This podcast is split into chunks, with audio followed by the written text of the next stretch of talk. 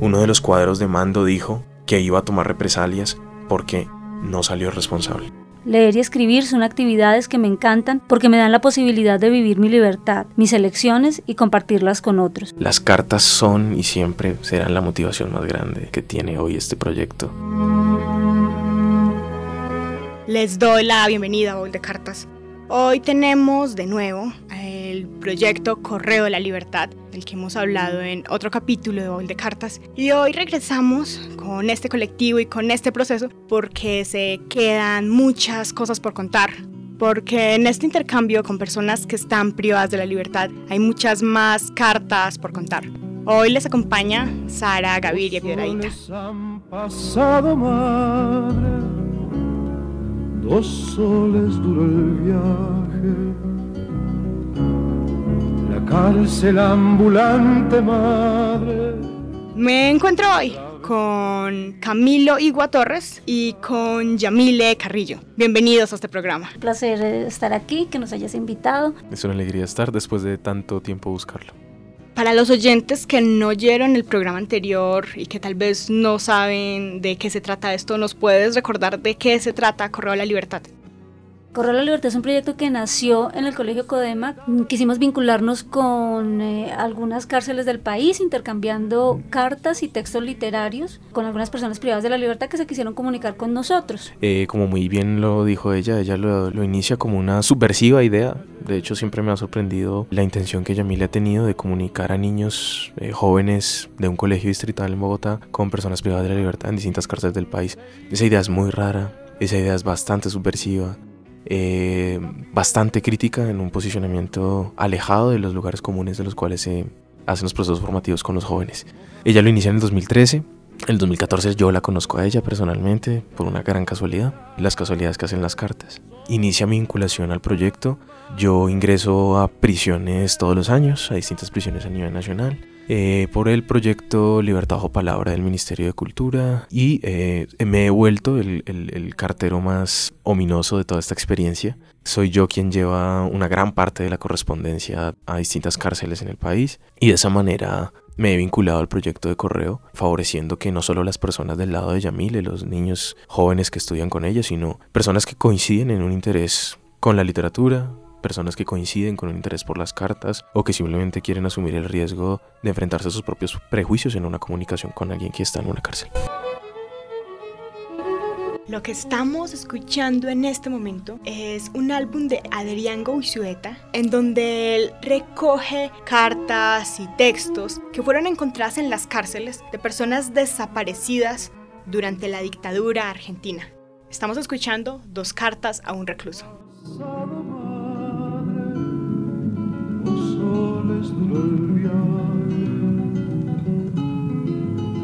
Cárcel ambulante madre atravesó por ríos y ciudad.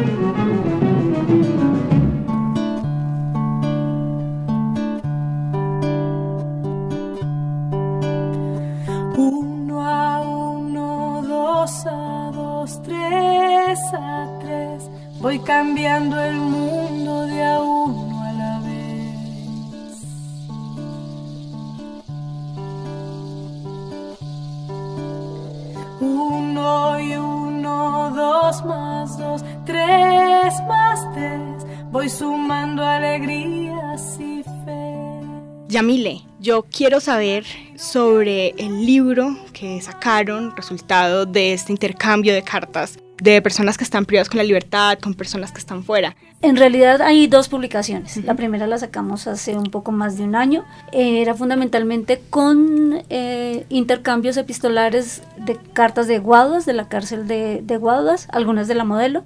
La segunda publicación se hace eh, ya eh, contando con varias cárceles porque el, proceso ha, crecido muchísimo, el proyecto de correo ha venido enriqueciéndose y agarrando fuerza a través del tiempo y entonces hemos encontrado quien nos apoye en el crecimiento y también en la publicación de los textos que pues es un ejercicio maravilloso poder eh, revisar, seleccionar, ayudar a editar y, y darle una, una voz fuerte a estas personas que generalmente no pueden hacer escuchar esa voz.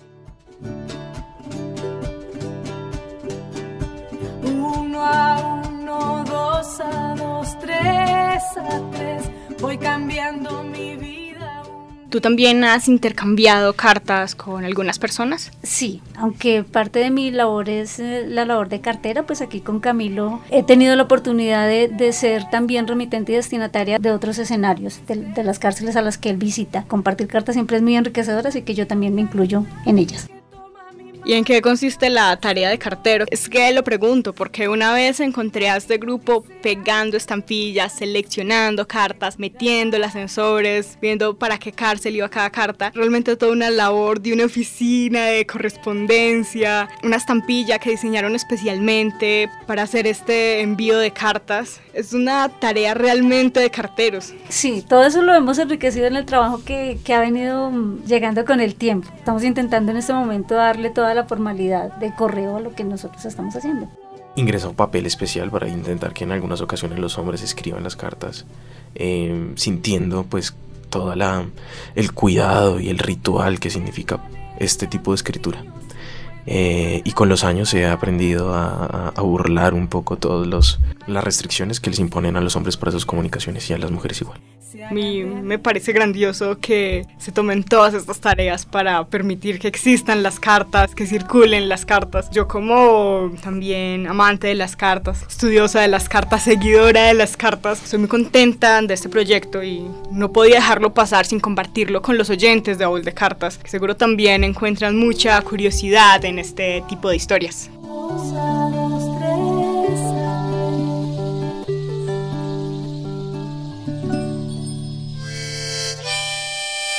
Lo que vamos a escuchar a continuación es de Facundo Cabral. Se llama Cuando suenan las campanas. Es una canción que él escribe para alguien que está a punto de regresar a la libertad. Escuchemos.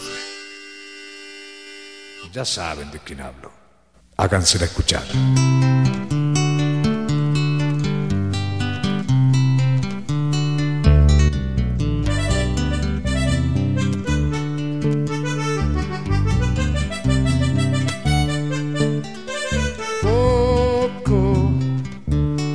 Falta poco, mi condena se terminará al llegar el alba, cuando suenen las campanas. Estamos en Bowl de Cartas hoy hablando de correo a la libertad, de personas que intercambian cartas con otras personas que están privadas de la libertad. Y hoy nos acompaña Yamile Carrillo, quien nos va a leer una de las cartas que ha cambiado con una de esas personas y también nos va a hablar de su experiencia de intercambiar cartas. Pero antes, vamos a escuchar la carta.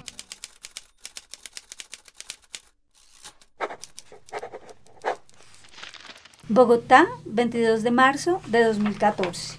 Agradeceles mucho a tus compañeros la posibilidad que nos dan de asomarnos a un mundo de la vida distinto, de acercarnos un poco por medio del lenguaje y permitirnos ser mejores lectores, escritores y sobre todo mejores personas gracias a esa comunicación. Quiero educar a mis chicos en la posibilidad de una sociedad justa, libre, equitativa, solidaria, que si ellos llegan a ser abogados, jueces, guardias, administradores, políticos o responsables en alguna medida de los procesos de justicia del país, tengan en realidad en cuenta al ser humano. No sé si es mucho pedir, pero es lo que quiero y es lo que creo que hago. Busco caminos. Mil gracias por ayudarme a encontrar uno tan claro.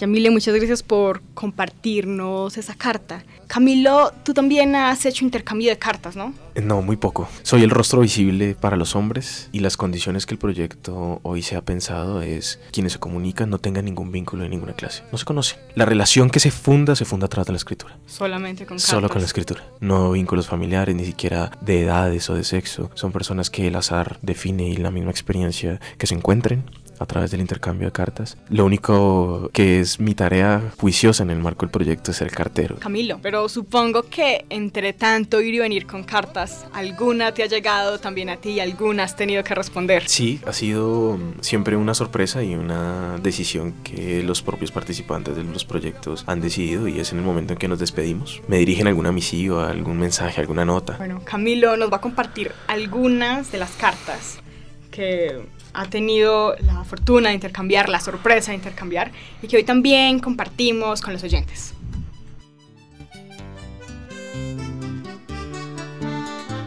Poco, ya me falta poco, mi condena se terminará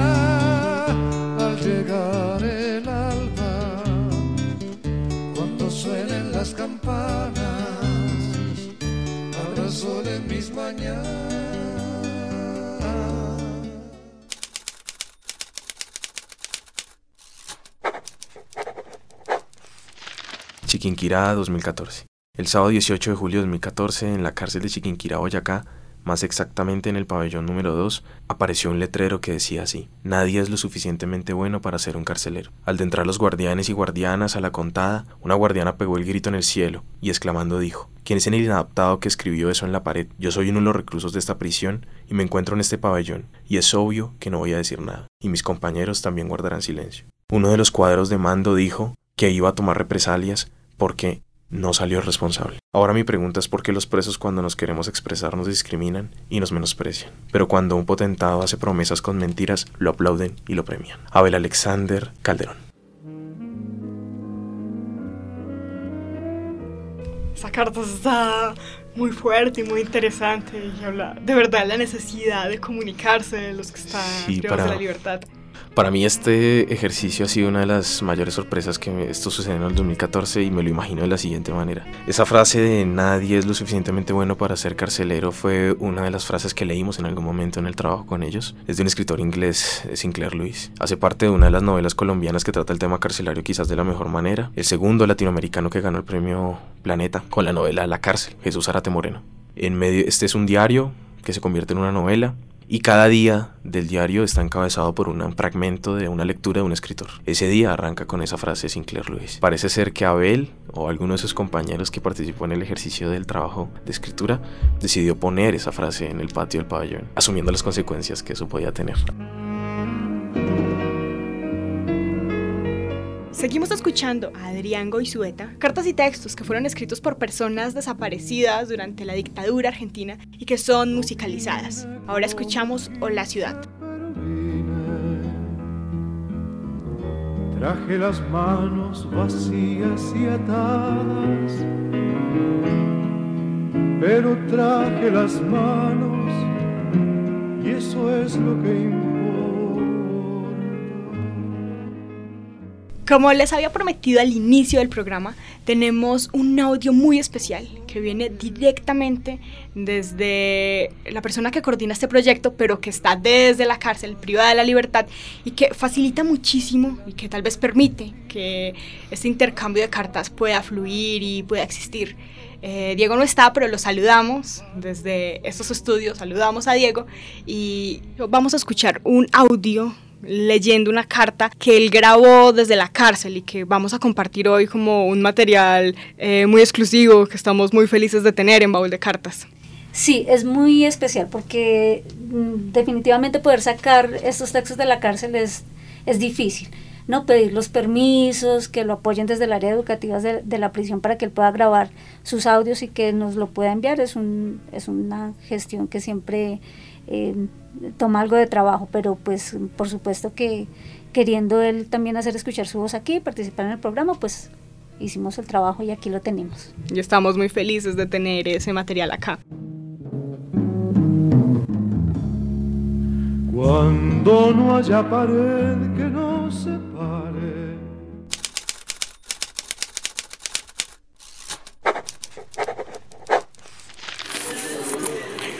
...25 de febrero de 2015...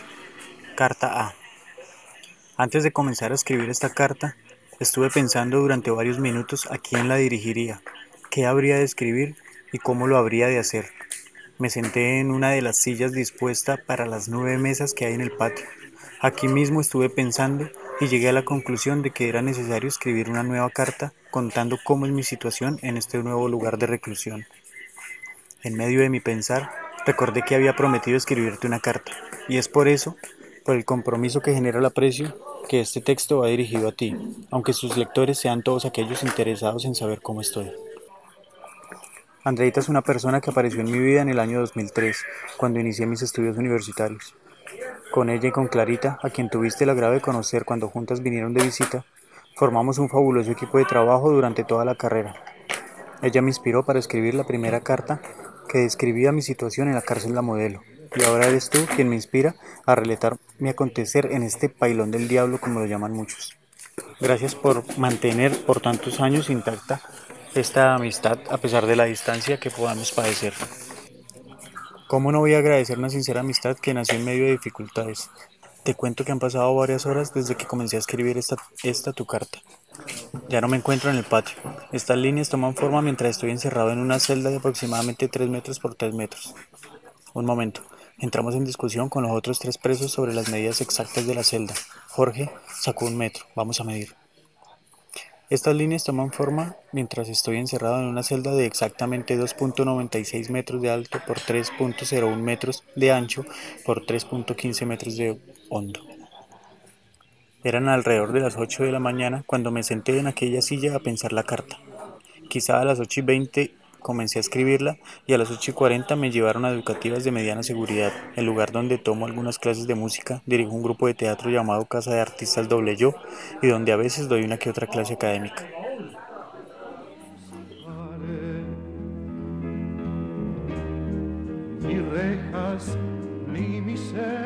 Camilo, ¿nos puedes contar sobre Diego y sobre cómo puede él facilitar todo este proyecto? Lo primero que se me ocurre decir de Diego es que es un escritor. Volvió la escritura un signo de su encierro, una manera de tramitar la circunstancia de estar encarcelado en la prisión de Guaduas, Cundinamarca. Diego es una de las eh, personas que funda junto a Yamile la idea del proyecto de Correr la Libertad. Y bueno, también hay que decir su nombre de autor, Diego Raúl Rodríguez Hostios. En la cárcel ha escrito ya dos libros, una obra de teatro y el más reciente, su libro Versiones, que se ha convertido también en un proyecto de escritura que se daba en el marco del correo y que nos ha demostrado que la decisión definitiva de acompañar los procesos creativos en cárceles eh, da origen a nuevos autores. Algo yo diría que no se tiene mucho en cuenta en general en la cotidianidad de las personas. Y lo pienso porque muchas personas me dicen como, bueno, entonces es un programa de cartas, pero las cartas ya nadie las escribe, ya nadie las necesita, ya nadie las usa. Y estamos dando por hecho que todo el mundo tiene un smartphone para enviar un WhatsApp cada que necesite, que tiene mensajería instantánea todo el tiempo.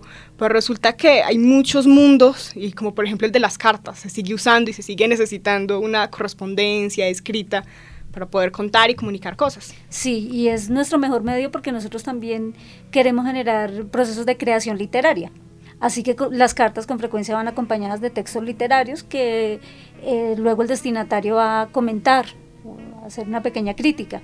Entonces, para nosotros la carta es un medio fundamental, tanto porque nos facilita el encuentro con la cárcel, que por otros medios se hace a veces casi imposible, como porque nos da la posibilidad de extendernos en la lectura. Yamile, ¿cómo ha sido tu experiencia en este intercambio de cartas, tu experiencia personal de dar y recibir cartas? Pues es un constante enriquecerse de otros puntos de vista, de dejar de juzgar, fundamentalmente lo que logra el ejercicio, que uno sienta que no existe bueno y malo, que supere esa, esa distinción moral absolutamente y empiece a construir en base de vivencias reales las relaciones con los demás.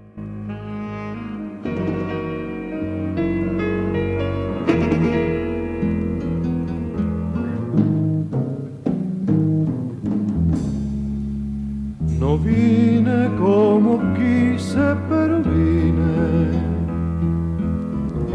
Traje las manos vacías y atadas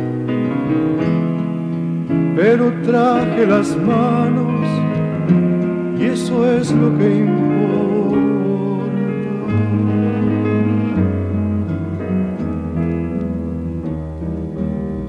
No soy aquel que un día fue tu noche, pero tu noche no ha de ser la misma que la que fue en mis días.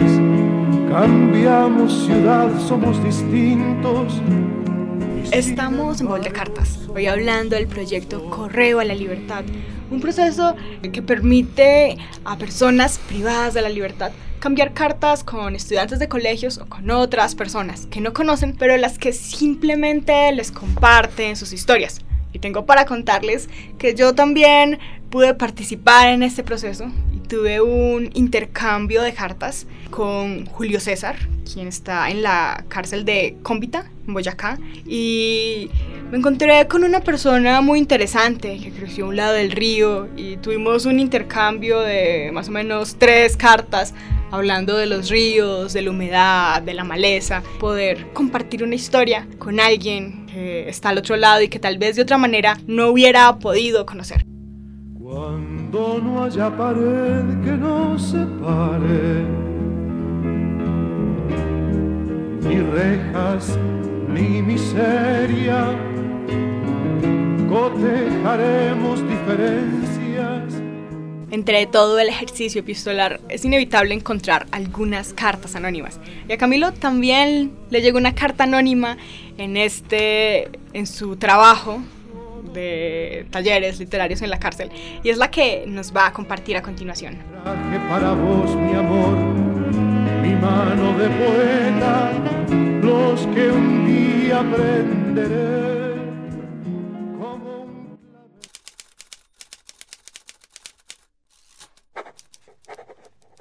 Chiquinquirá 2014. Traía tatuado sobre su pecho una frase que produce curiosidad y al mismo tiempo nos hace una invitación al vino y a la droga, pero no aquella droga que mata y enloquece, aquella que produce o más bien nos conduce a soñar y a tener ilusiones, así sean pasajeras. Vino y poesía, alimento para el espíritu, era la frase que rezaba aquel cartel que tenía colgado al pecho y que nos anima y nos invita a escribir, a sacar ese gran escritor que llevamos dentro, como nos dice este hombre, humilde, de caminar lento, de mirada pausada y hablar enamorado por la literatura. Se le nota en cada frase que dice y en su forma de expresarse. Y en ocasiones como estas es que podemos seguir adelante, animados en capacitarnos, en busca de una vida mejor y de nuestra libertad. Su tiempo para nosotros no ha sido en vano. Anónimo. Camilo, qué carta tan bella. Se puede dar cuenta que el trabajo que han estado haciendo tiene resultados, genera sentimientos, genera emociones. ¿Cómo te has sentido tú al recibir estas cartas y al tener estas respuestas? Las cartas también se han convertido en la manera como yo evalúo lo que pasa en cada proceso. En las cartas, no solo las que dirigen a mí en estas notas sin respuesta, que no, no, nunca tendrán una respuesta de mi parte, pero sí a quienes escriben, que hacen parte de la correspondencia, sé que el proceso tiene un sentido hondo a través de lo que ahí se expresa, a través del pesar y de toda la emoción que está unida a cada letra que se escribe y que se expresa con mucha más fuerza al finalizar el intercambio, que es todo un momento cruzado de un montón de sensaciones que compartimos con quienes hacen parte de este proceso en los años del, del correo y en los años del taller de escritura que se dirigen estas cárceles. Las cartas son y siempre serán la motivación más grande que tiene hoy este proyecto eh, con un sentido estético y con un sentido político. creen que soy un cualquiera ni tampoco soy malora. Dicen que soy golondrina. Lo que estamos escuchando en este momento hace parte de un pequeño corto audiovisual del realizador Mark Silver, que visita una cárcel en Honduras para entrevistar a un preso, un tatuador, Gustavo Adolfo Urquía. Y años después de esta visita, un incendio que destruyó la cárcel en la noche, en febrero del 2012, donde perdieron la vida 359 hombres. Muchos de ellos, la mayoría de ellos que fallecieron todavía no estaban procesados ni sentenciados. Y esta música, que hace parte de un corte audiovisual, es un homenaje a ellos. Escuchemos. Y no me la hagan de pleito porque también soy malilla. Me gusta tomar correcto con toda mi palomilla.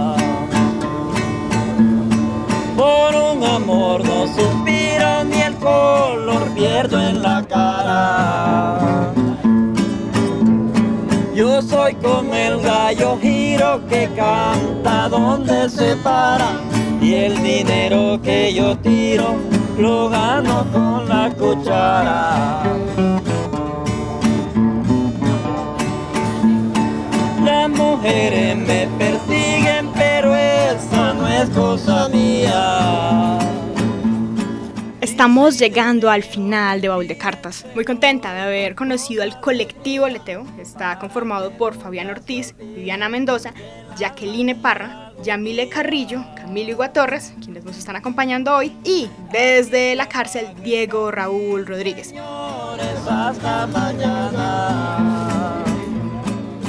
Muy contentos de haber escuchado estas nuevas historias, historias de personas que están en otros lugares, en otros mundos, que tal vez no siempre son cercanos a nosotros. Hoy estuvimos con ustedes Camilo Igua, Yamile Carrillo y quien les habla, Sara Gaviria Piedradita. Los esperamos pronto y hasta luego. Que sigamos compartiendo Muchísimas la pasión gracias. epistolar. Hasta luego.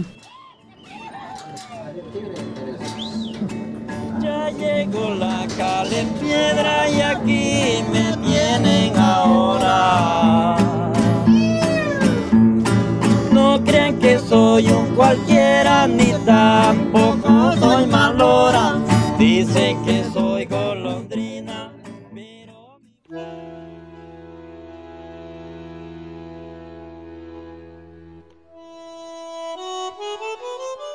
Luego de viajar a través de los años y la geografía, sacamos las cartas del baúl.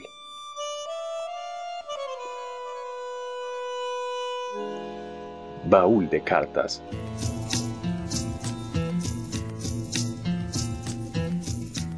Historias de grandes personajes que con su puño y letra dan testimonio del pasado.